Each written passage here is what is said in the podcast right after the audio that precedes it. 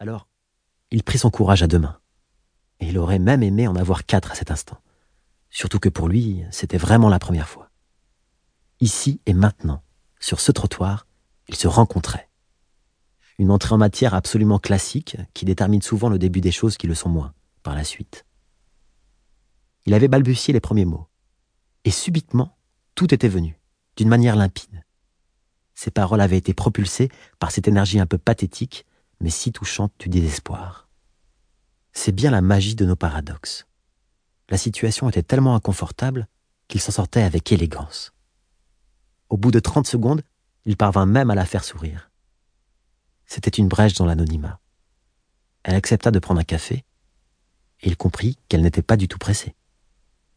Il trouvait cela si étonnant de pouvoir ainsi passer un moment avec une femme qui venait à peine d'entrer dans son champ de vision. Il avait toujours aimé regarder les femmes dans la rue.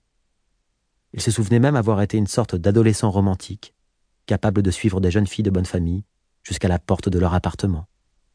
Dans le métro, il lui arrivait de changer de wagon pour être près d'une passagère qu'il avait repérée au loin. Soumis à la dictature de la sensualité, il n'en demeurait pas moins un homme romantique, pensant que le monde des femmes pouvait se réduire à une femme. Il lui demanda ce qu'elle voulait boire. Son choix serait déterminant.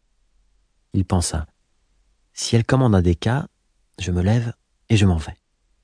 On n'avait pas le droit de boire un déca à ce genre de rendez-vous. C'est la boisson la moins conviviale qui soit. Un thé, ce n'est guère mieux. À peine rencontré, et déjà s'installe une sorte de cocon un peu mou.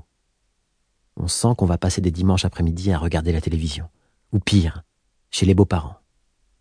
Oui, le thé, c'est incontestablement une ambiance de belle famille. Alors quoi? De l'alcool? Ce n'est pas bien cette heure-ci. On pourrait avoir peur d'une femme qui se met à boire comme ça, d'un coup. Même un verre de vin rouge ne passerait pas. François continuait d'attendre qu'elle choisisse ce qu'elle allait boire, il poursuivait ainsi son analyse liquide de la première impression féminine. Que restait-il maintenant? Du Coca-Cola? Ou tout autre type de soda? Non, pas possible. Cela ne faisait pas du tout femme.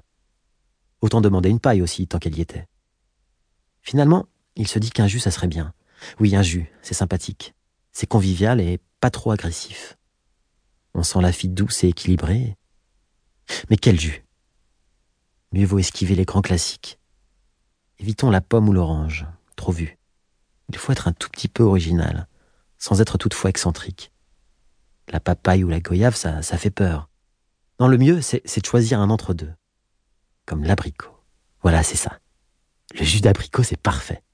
Si elle choisit ça, je l'épouse, pensa François. À cet instant précis, Nathalie releva la tête de la carte, comme si elle revenait d'une longue réflexion. La même réflexion que venait de mener l'inconnu face à elle. Je vais prendre un jus. Un jus d'abricot, je crois. Il la regarda comme s'il était une effraction de la réalité. Si elle avait accepté d'aller s'asseoir avec cet inconnu, c'est qu'elle était tombée sous le charme. Immédiatement, elle avait aimé ce mélange de maladresse et d'évidence, une attitude perdue entre Pierre Richard et Marlon Brando. Physiquement, il avait quelque chose qu'elle appréciait chez les hommes. Un léger strabisme, très léger et pourtant visible. Oui, c'était étonnant de retrouver ce détail chez lui. Et puis, il s'appelait François. Elle avait toujours aimé ce prénom. C'était élégant et calme, comme l'idée qu'elle se faisait des années cinquante. Il parlait maintenant avec de plus en plus d'aisance. Il n'y avait aucun blanc entre eux, pas de gêne, pas de tension. En dix minutes, la scène initiale de l'abordage dans la rue était oubliée. Ils avaient l'impression de s'être déjà rencontrés, de se voir parce qu'ils avaient rendez-vous. C'était d'une simplicité déconcertante. D'une simplicité qui déconcertait tous les autres rendez-vous d'avant, quand il fallait parler, essayer d'être drôle, faire des efforts pour paraître quelqu'un de bien. Leur évidence devenait presque risible. Nathalie regardait ce garçon qui n'était plus un inconnu, dont les particules de l'anonymat s'effaçaient progressivement sous ses yeux. Elle essayait de se rappeler où elle allait au moment où elle avait rencontré. C'était flou. Elle n'était pas du genre à se promener sans but. Ne voulait-elle pas marcher dans les traces de ce roman de Cortázar qu'elle venait de lire? La littérature était là, maintenant, entre